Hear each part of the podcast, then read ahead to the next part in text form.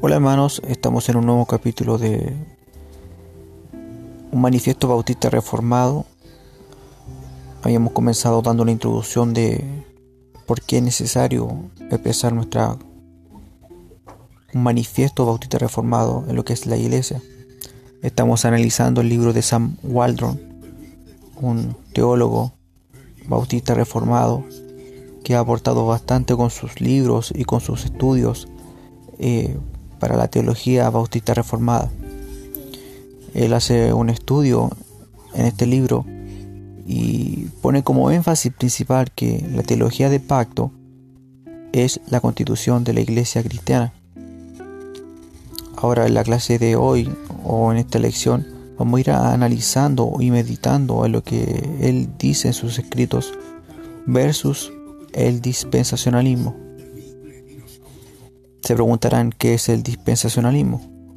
Bueno, a medida que vamos leyendo vamos a dar una ápice de lo que es el dispensacionalismo. En este libro, eh, Simon Waldron da una explicación breve de qué es el dispensacionalismo clásico, porque ciertamente hay varios tipos o subdivisiones de dispensacionalismo. Por ejemplo, existe uno que se llama dispensacionalismo progresivo Así que ese es el interés de ahora, de ir estudiando este libro. Vamos a ir viendo las partes importantes, las voy a leer y vamos a analizarlas. Las vamos a analizar para una, una mayor comprensión de lo que quiere expresar el autor en este libro.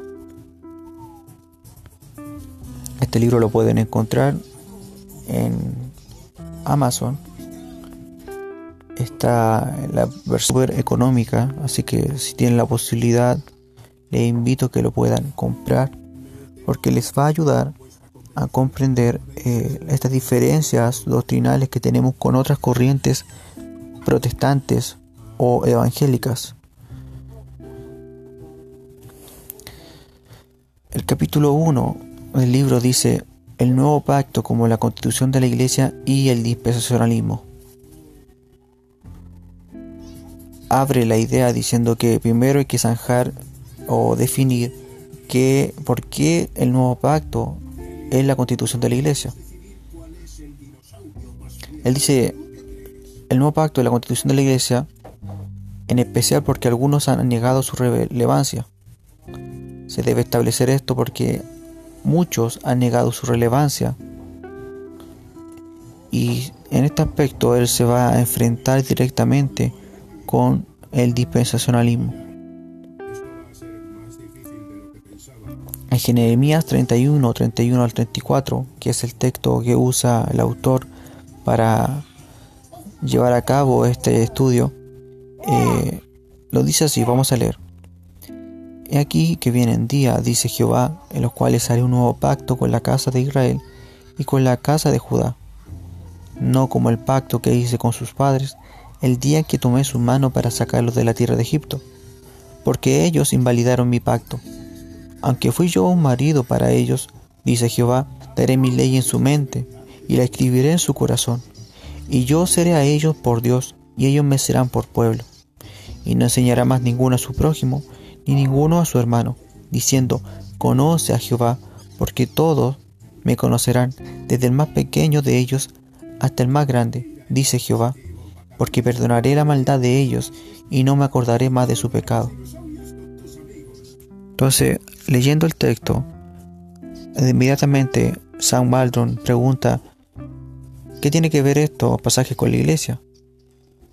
Después pregunta, ¿es realmente el nuevo pacto de la constitución de la iglesia? Y esto es bueno definirlo desde ya para seguir exponiendo el libro. Primero dice, enfocará este punto mostrando la validez de esta premisa, es decir, el nuevo pacto es la constitución de la iglesia. Y esto lo va a hacer bajo tres enunciados. Su negación por parte de los dispensacionalistas, su defensa en cuanto a nuestra postura bautista reformada y su dificultad en cuanto a su aplicación media dificultosa en la iglesia. Empieza por su negación. La promesa del nuevo pacto no es aplicable a la Iglesia. Leo, la negación de que el nuevo pacto es estrictamente relevante para la Iglesia viene de un movimiento que domina gran parte del cristianismo estadounidense. Este movimiento o sistema de interpretación es comúnmente conocido como dispensacionalismo. Es tal vez mejor conocido como el sistema de interpretación que fue popularizado por la Biblia de referencia Scofield. Este sistema, en su forma clásica, niega que el nuevo pacto se ha cumplido en lo que es la constitución de la Iglesia. Antes de que esta afirmación sea demostrada, necesita ser brevemente aclarada. Esto se debe a que hay algunos que se quejan porque alegar que el dispensacionalismo niega el cumplimiento del nuevo pacto en la Iglesia es una tergiversación. Entonces vamos a ir aclarando punto por punto para ver eh, estas realidades que dice el hermano Salwaldra.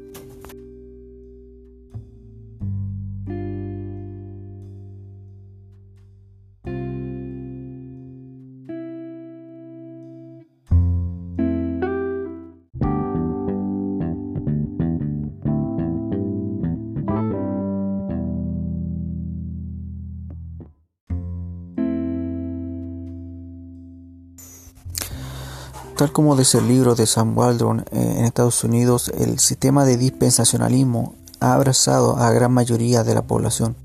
Pero eso no solamente lo podemos ver en las iglesias estadounidenses. A nivel latinoamericano sucede lo mismo. Y especialmente en nuestro país, Chile, sucede la misma cuestión. Podemos decir que la denominación con mayor impacto a nivel nacional es la Iglesia Metodista Pentecostal y esta iglesia abraza el sistema dispensacionalista en su sistema de interpretación bíblica. Aparte de la iglesia metodista pentecostal, podemos encontrar las iglesias pentecostal apostólica o evangélica pentecostal y grandes denominaciones de estos pentecostales a nivel nacional también tienen como sistema de interpretación bíblico el dispensacionalismo. Incluso otras corrientes no pentecostales, como bautistas independientes o bautistas eh, generales, tienen en su sistema de interpretación bíblica el dispensacionalismo. Entonces, ciertamente es un sistema que ha abrazado a gran mayoría de los cristianos hoy en día. Y nosotros los chilenos, en nuestras iglesias locales, podemos conocer fácilmente este sistema. Yo que venía anteriormente de una iglesia carismática o neopentecostal, esta abrazaba el sistema de interpretación dispensacionalista. Cuando conocí, por la gracia de Dios, eh, la doctrina de la gracia y empecé a estudiar la confesión de fe de Westminster, eh, rápidamente me censuraron diciendo que yo no estaba interpretando bien la Biblia, cuando lo cierto es que era totalmente al revés. Así que es común, muy común, que en nuestras iglesias o las iglesias que estuvimos antes, este sistema de interpretación sea el que se sostiene, el que se afirma y el que se cree. No es de alarmarse que cuando uno comienza a estudiar la Biblia de una forma diferente a la de ellos, se se rebelan contra uno diciendo que estamos siendo malos exegetas o malos hermeneutas. Pero la verdad es que como creyentes debemos permanecer estudiando la palabra conforme a la voluntad de Dios. Es decir, si nosotros como creyentes queremos madurar en la fe, no importa lo que nos diga una denominación o un pastor en particular. Lo importante y primeramente importante es que nosotros como creyentes estemos convencidos de las verdades que aparecen en la escritura. Y ciertamente hay reglas de hermenéutica y reglas de interpretación. Pero vamos a estudiar junto a San Waldron cómo fácilmente estas reglas que tienen los eh, hermeneutas dispensacionalistas son fácilmente debatibles, fácilmente se puede ver que no hay sustento escritural en su postura. Es así como el pastor puede seguir adelante, dejando en claro que el sistema bautista reformado, el sistema de interpretación de teología pactual, es más conciso es más apegado a la escritura.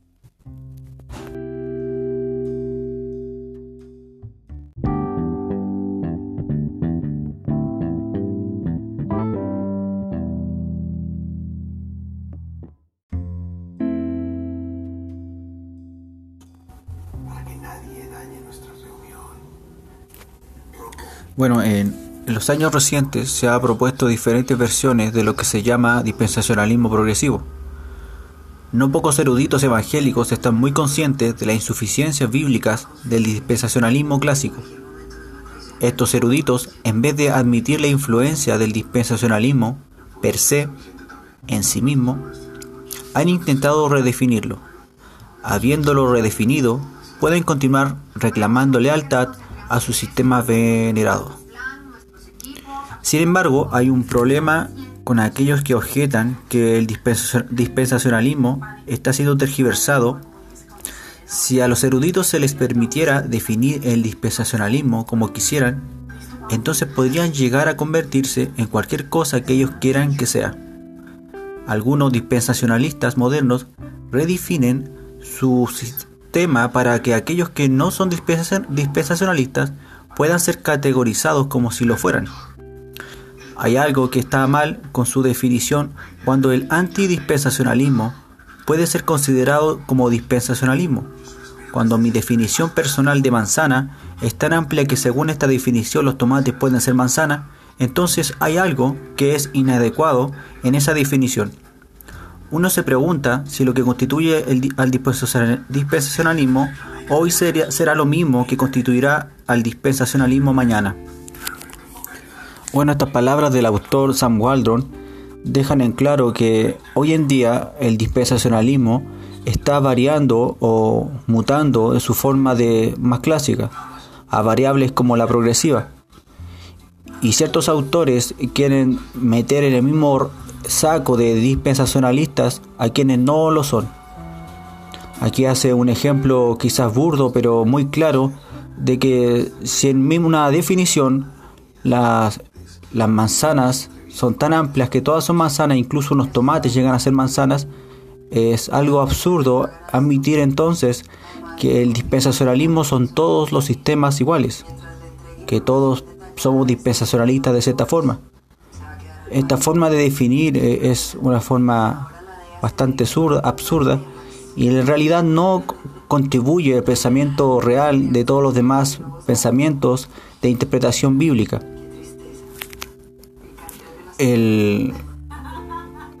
a continuación, eh, Samuel Waldron eh, utiliza a los máximos exponentes de este sistema para ir señalando cuál es su opinión respecto al dispensacionalismo.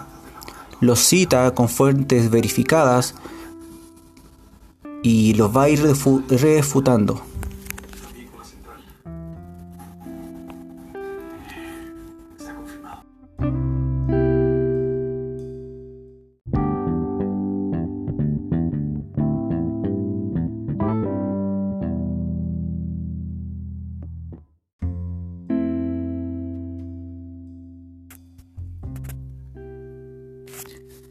Se le puede dar una segunda respuesta a aquellos que se preocupan de que el dispensacionalismo esté siendo tergiversado. Eh, Sam Waldron en su libro da el ejemplo de que sé que ellos puedan definirlo en el ambiente académico, ese tipo de definición solo abarca el ambiente académico, pues el que se conoce en las sillas de las iglesias a lo largo de los Estados Unidos y el mundo es normalmente conocido como dispensacionalismo clásico. Entonces se le puede responder a ellos que esta, esta respuesta al dispensacionalismo va prácticamente dirigido al dispensacionalismo clásico. Además se puede probar que el dispensacionalismo clásico niega el cumplimiento del nuevo pacto en la iglesia, solo citando a algunos de los maestros más conocidos de este sistema. En este caso, Sam Sam Waldron eh, cita a J. Dwight Pentecost de su tratado de escatología dispensacional, el cual lleva por nombre Eventos del Porvenir y dice lo siguiente. El nuevo pacto de Jeremías 31, del 31 al 34, debe y puede ser cumplido solamente por la nación de Israel y no por la iglesia. El pacto permanece aún sin cumplirse y espera un cumplimiento futuro y literal. Por otra parte, en el Seminario Teológico de Dallas encontramos al profesor Charles Raire y él declara lo siguiente. El nuevo pacto no solo es futuro, sino milenial. El nuevo pacto no es solo es futuro, sino milenial. Y hay un tercer exponente que es principal en este movimiento y su nombre es John Walbur. Él afirma, la posición premilenarista es que el nuevo pacto es con Israel y que su cumplimiento es en el reino milenial, después de la segunda venida de Cristo. Repito, la posición premilenarista es que el nuevo pacto es con Israel y que su cumplimiento es con el reino milenial después de la segunda venida de Cristo. Todos ellos, exponentes principales del dispensacionalismo clásico, están negando eh, o niegan abiertamente que el pacto o el nuevo pacto se pueda cumplir con la iglesia. Ellos presuponen que esta declaración de Jeremías eh, está hablando de que se cumple literalmente con Israel. Samuel Waldron dice, esta negación no es ocasional ni carece de valor para el premilenarismo dispensacionalista clásico. Raire afirma que el dispensacionalismo tiene tres elementos esenciales. Uno de ellos es que un dispensacionalista mantiene la distinción entre Israel y la iglesia. Un hombre que falla en la distinción entre Israel y la iglesia inevitablemente no podrá sostener las distinciones dispensacionalistas. En otra parte dice, si la iglesia está cumpliendo las promesas de Israel contenidas en el nuevo pacto, o en cualquier parte de la escritura, entonces el premilenarismo está condenado. Es decir, el pensamiento de este autor principal en el dispensacionalismo es que quienes creen o afirman tener una distinción entre Israel y la iglesia son dispensacionalistas. Pero quienes vemos eh, desde una teología pactual que Israel y la Iglesia pertenecen a un mismo grupo, pero en diferentes etapas, no podemos sostener eh, inevitablemente el dispensacionalismo. Para Raire, una persona que no tiene estas distinciones claras, inevitablemente no puede sostener su sistema dispensacionalista. Es evidente que para muchos creyentes que están escuchando, esta es una noticia nueva o es una, una teoría eh, diferente a lo que han escuchado durante todas sus vidas. Es por eso que estamos exponiendo este, este artículo con la necesidad clara y fehaciente de que la iglesia crezca y cambie su forma de pensar respecto a la teología y la interpretación bíblica.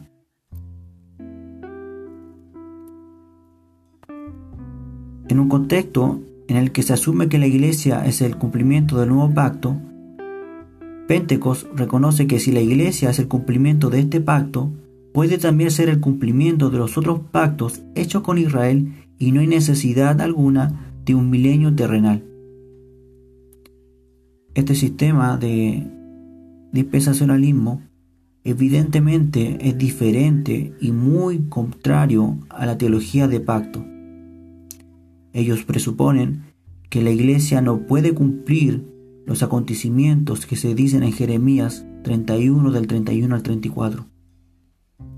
Pero tras, estudio, tras un estudio hermenéutico y exegético, podemos ver que así es, que la iglesia puede y está cumpliendo y ha cumplido muchos de esos requisitos en Cristo Jesús.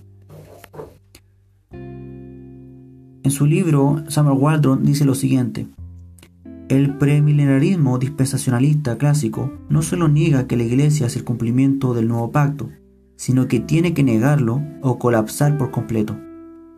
Esta conclusión es obvia. Aún a los que sostienen este sistema, el dispensacionalismo clásico no puede admitir que la Iglesia cumple el nuevo pacto hecho con Israel. Esto haría que mantener una distinción y separación entre Israel y la Iglesia fuera erróneo. Sería admitir que Israel y la Iglesia no lo no eh, sería admitir que Israel y la Iglesia son lo mismo en cierto sentido. Según Raire y Pentecost, esto podría destruir el premilenarismo y toda la forma de dispensacionalismo. Por supuesto, ellos están en lo correcto. Aquí afirma Samuel Waldron que claramente es frágil el sistema dispensacionalista, el clásico, pero en general todo tipo de dispensacionalismo, en tal distinción entre Iglesia e Israel, tras defender con argumentos teológicos y evidentes de hermenéutica, podemos debatirlo y derribarlo. Si no sostenemos ese dispensacionalismo como ellos lo ven, las verdades que ellos asumen o presuponen tener.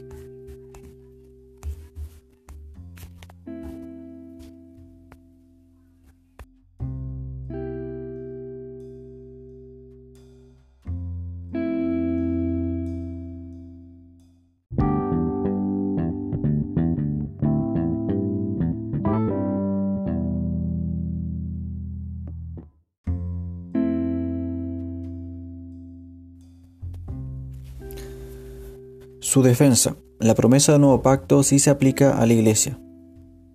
La defensa que Samuel Waldron utiliza para dar respuesta al dispensacionalismo es básicamente eh, viendo un tratamiento a través de la escritura, como hablan claramente que el Nuevo Testamento eh, habla claro del cumplimiento del nuevo pacto. Para esto, eh, va a examinar en su libro siete pasajes para obtener la respuesta.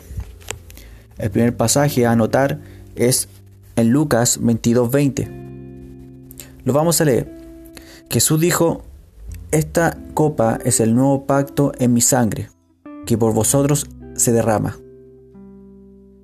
Esta es la última cena de Jesús y sus apóstoles, en donde la cena del Señor fue instituida. Según Efesios 2.20, los apóstoles fueron el fundamento de la iglesia. Jesús dice que la copa que comparte con sus apóstoles, que es el nuevo pacto en mi sangre. Esto quiere decir que la copa era el símbolo exterior del nuevo pacto. El que ellos beban de la copa claramente simboliza que eran partícipes de la sangre de Cristo y de las bendiciones que esto asegura. Entonces claramente en este versículo está diciendo que los apóstoles del Nuevo Testamento ya son participantes del pacto, del nuevo pacto. Entonces ya empezamos a desarmar la teoría dispensacionalista. 1 Corintios 11:25. Pablo dice a la iglesia de los Corintios, asimismo tomó también la copa después de haber cenado, diciendo, esta copa es el nuevo pacto en mi sangre. Haced esto todas las veces que la vivieres, en memoria de mí. Este es el pasaje definitivo del tema de la cena del Señor en el Nuevo Testamento. Demuestra los eventos de Lucas 22:20 estaban destinados a instituir esta ordenanza continua para la iglesia. Siendo este el caso, cada vez que un cristiano toma la copa de Cristo mismo identificó como el nuevo pacto en mi sangre, está diciendo yo tengo parte en el nuevo pacto, en sus bendiciones, en sus reglas, en este como en la constitución de la iglesia de Cristo. Entonces claramente cuando un creyente eh, está celebrando la ordenanza de la cena del Señor, está diciendo claramente yo soy participante del nuevo pacto las bendiciones que el Señor Jesucristo ha otorgado en el nuevo pacto me convienen y se identifican en este momento conmigo. 2 Corintios 3, 5 y 6. Pablo dice, no que seamos competentes por nosotros mismos para pensar algo como de nosotros mismos, sino que nuestra competencia proviene de Dios, el cual asimismo nos hizo ministros competentes de un nuevo pacto, no de la letra, sino del espíritu, porque la letra mata, mas el espíritu vivifica. La referencia que este pasaje hace a Jeremías 31, 31-34 no puede ser evadida. En Jeremías 31-33 leemos acerca de Dios escribiendo su ley en los corazones de su pueblo, tal como lo hacemos en este contexto. En 2 Corintios 3:3 leemos de Cristo expendida por nosotros, escrita con no con tinta, sino con el espíritu de Dios vivo, no en tablas de piedra, sino en tablas de carne del corazón. Los corintios gentiles, creyentes y miembros de la iglesia, tenían por lo tanto las bendiciones prometidas en el nuevo pacto que se encuentran en Jeremías 31. Pero el versículo 6 es aún más significativo. Pablo, el apóstol de los gentiles, el apóstol de la iglesia, se identifica a sí mismo como siervo de un nuevo pacto. Ahora hay que insistir en esta pregunta. ¿Cómo puede el apóstol de los gentiles, ministro del nuevo pacto, si ese pacto no se cumple en la iglesia, sino que es futuro y milenial? Evidentemente, la evidencia bíblica está siendo clara y concisa de que ese pacto, ese nuevo pacto que se revela en la Escritura, es para la iglesia. Hebreos. El nuevo pacto de Jeremías 31 tiene su más concentrada exposición eh, neotestamentaria en la epístola a los hebreos. Se ha argumentado que esta carta y su referencia al nuevo pacto son irrelevantes para los gentiles en la iglesia. ¿Quiénes dicen esto? Los dispensacionalistas. Quienes afirman tal cosa preguntan, ¿no fue Hebreos escrito a los judíos? Puede ser que la mayoría de aquellos a los que fue dirigida la epístola a los hebreos originalmente fueran judíos en cuanto a su origen nacional. Sin embargo, esto de ninguna manera hace que esta carta sea menos significativa para la iglesia cristiana y los temas ante nosotros. Esto es cierto por lo menos por tres razones. En primer lugar, como Hebreos es parte del Nuevo Testamento y fue escrita después del cierre de la dispensación del Antiguo Testamento, los privilegios que otorga y los deberes que hace recaer sobre los cristianos judíos no pueden estar limitados a los judíos. Esto sería volver a reedificar la pared intermedia de separación entre judíos y gentiles, que por medio de su cruz Cristo derribó. Este punto será más evidente cuando empecemos a ver directamente estos pasajes de la epístola de los hebreos. En segundo lugar, esto es subrayado por el hecho de que los hebreos de que Hebreos fue escrito principalmente para judíos cristianos. Estos judíos cristianos están siendo exhortados a no apostatar regresando al judaísmo. En tercer lugar, aquellos a quienes es dirigida la epístola eran miembros de la iglesia cristiana. Es decir, estos tres argumentos dicen claramente que si bien eran judíos de nación, eran parte de la iglesia cristiana y su referencia es para la iglesia cristiana, independiente de sus orígenes judíos. A ellos, por ejemplo, se les advierte que no dejaran de congregarse, y se les exhorta obedeced a vuestros pastores y sujetaos a ellos porque ellos velan por vuestras almas. Esto es claramente una referencia a los ancianos de aquellas iglesias cristianas de las cuales presuponemos ellos eran miembros. Entonces, evidentemente, esta carta los que argumentan no es que esta carta no puede ser aplicable a la iglesia, pues está eh, dirigida a judíos. Bueno, la verdad es que eran judíos cristianos. Y toda la carta está empapada de que esta era una iglesia. Todas las referencias del texto de Hebreos hace clara referencia a una iglesia, a la iglesia a los que ellos pertenecían, a sus pastores. Se les ordena a obedecer a vuestros pastores y a sujetarse a ellos. Y se les dice que no, no dejen de congregarse. Vamos a Hebreos. Hebreos 8.1 y del 6 al 13 también. Ahora bien, el punto principal de lo que venimos diciendo es que tenemos tal sumo sacerdote, el cual se sentó a la diestra del trono de la majestad de los cielos. Pero ahora tanto mejor ministerio es el suyo, cuando es mediador de un mejor pacto, establecido sobre mejores promesas. Porque si aquel primero hubiera sido sin defecto, ciertamente no se hubiera procurado lugar para el segundo. Porque respondiéndolo dice, He aquí viene en día, dice el Señor, en que estableceré con casa de Israel y la casa de Judá un nuevo pacto. No como el pacto que hice con sus padres el día que los tomé de la mano para sacarlos de la tierra de Egipto, porque ellos no permanecieron en mi pacto, y yo me desentendí de ellos, dice el Señor, por lo cual este es el pacto que haré con la casa de Israel. Después de aquellos días, dice el Señor, pondré mis leyes en la mente de ellos, y sobre su corazón la escribiré, y seré a ellos por Dios, y ellos me serán a mí por pueblo, y ninguno y ninguno enseñará a su prójimo, ni ninguno a su hermano, diciendo, conoce al Señor, porque todos me conocerán, desde el menor hasta el mayor de ellos, porque seré propicio a sus injusticias, y nunca más me acordaré de sus pecados y de sus iniquidades.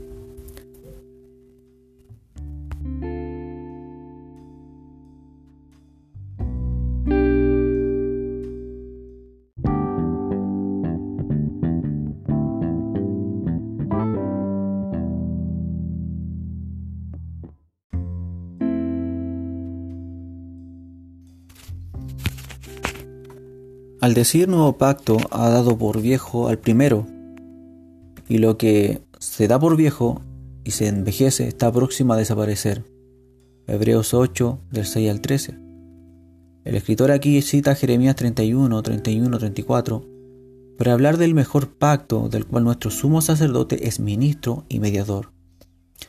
Esto ciertamente implica que el nuevo pacto prometido en Jeremías fue inaugurado por Cristo y se está cumpliendo en la actualidad. También podemos ver Hebreos 9, 14, 15. Cuanto más la sangre de Cristo, el cual mediante el Espíritu Eterno se ofreció a sí mismo sin mancha a Dios, limpiará vuestras conciencias de obras muertas para que sirváis al Dios vivo. Así que, por eso es mediador de un nuevo pacto, para que interviniendo muerte para la remisión de las transgresiones, que había bajo el primer pacto, los llamados reciban la promesa de la herencia eterna. Allí Jesús es presentado como el mediador del nuevo pacto, que confiere limpieza y redención del pecado a los beneficiarios del pacto. Estos beneficiarios son descritos como los llamados. Y podemos fijarnos que en el Nuevo Testamento la enseñanza de que Dios está llamando tanto a judíos como gentiles a la promesa de la herencia eterna, lo podemos ver también en Romanos 9:24. Si ha sido llamado, entonces Jesús es el mediador del nuevo pacto para usted y participa del nuevo pacto y sus bendiciones. En Hebreos 10, 10 al 19 leemos, En esa voluntad somos santificados mediante la ofrenda del cuerpo de Jesucristo, hecha una vez para siempre y ciertamente, todo sacerdote está día tras día ministrando y ofreciendo muchas veces los mismos sacrificios que nunca pueden quitar los pecados. Pero Cristo, habiendo ofrecido una vez para siempre un solo sacrificio por los pecados, se ha sentado a la diestra de Dios. De ahí en adelante, esperando hasta que sus enemigos sean puestos por estrado de sus pies. Porque con una sola ofrenda hizo perfecto para siempre a los santificados y nos atestigua lo mismo el Espíritu Santo, porque después de haber dicho, este es el pacto que haré con ellos, después de aquellos días, dice el Señor, pondré mis leyes en sus corazones y en sus mentes las escribiré. Añade, y nunca más me acordaré de sus pecados y transgresiones. Pues donde hay remisión de estos, no hay más ofrenda por el pecado.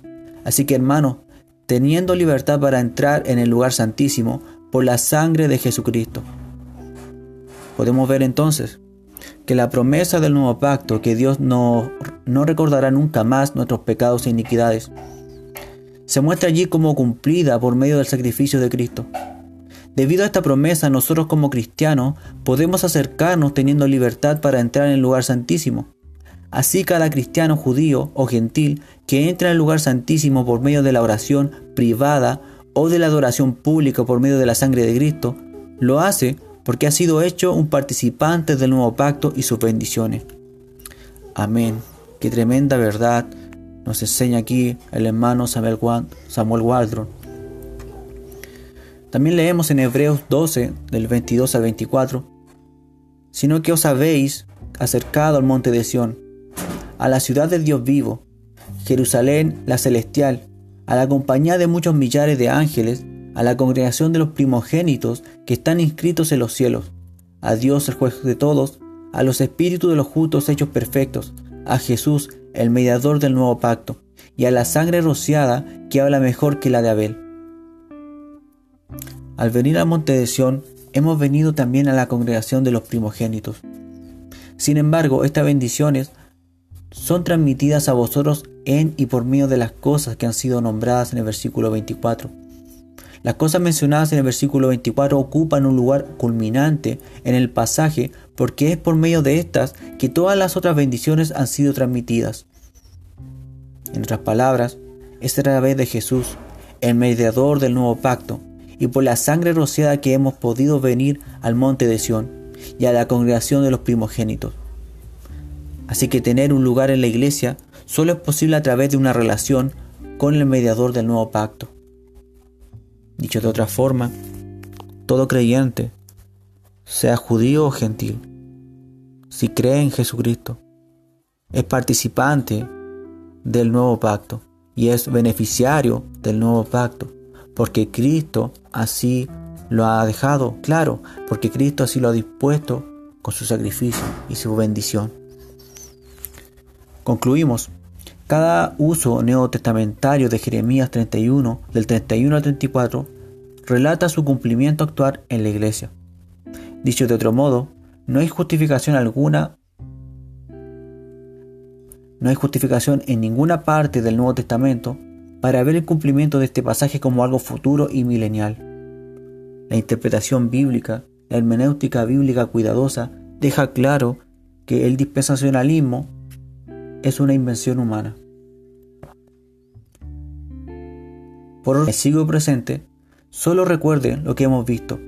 El Salvador de la Iglesia es el mediador del nuevo pacto. El apóstol de la Iglesia es un ministro del nuevo pacto. El origen de la Iglesia se debe a las bendiciones del nuevo pacto. Las mismísimas ordenanzas de la Iglesia son señales del nuevo pacto. Por tanto, debemos concluir que el nuevo pacto es la constitución de la Iglesia.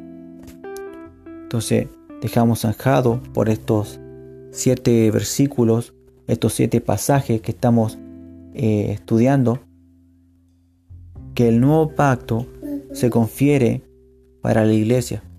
No solamente para el judío, sino que para la iglesia. Y el judío que cree en Cristo es parte de la iglesia. Para la siguiente clase o siguiente parte, eh, de estudio estaremos viendo la dificultad eh, de la aplicación del nuevo pacto a la iglesia. Estaremos citando otros pasajes que serán parte de este estudio. Espero que esto sea de bendición para todos ustedes que están oyendo y que la edificación del Señor Jesucristo sea cada vez más en su iglesia. Espero que este material del hermano Sal Waldron pueda estar disponible para cada uno de los oyentes. Lo repito, lo pueden adquirir a través de Amazon en su versión Kindle para versión digital y está de forma muy económica. Así que les invito a que lo busquen y lo puedan descargar y comprar. Que el Señor les bendiga y espero verlos prontamente. Adiós.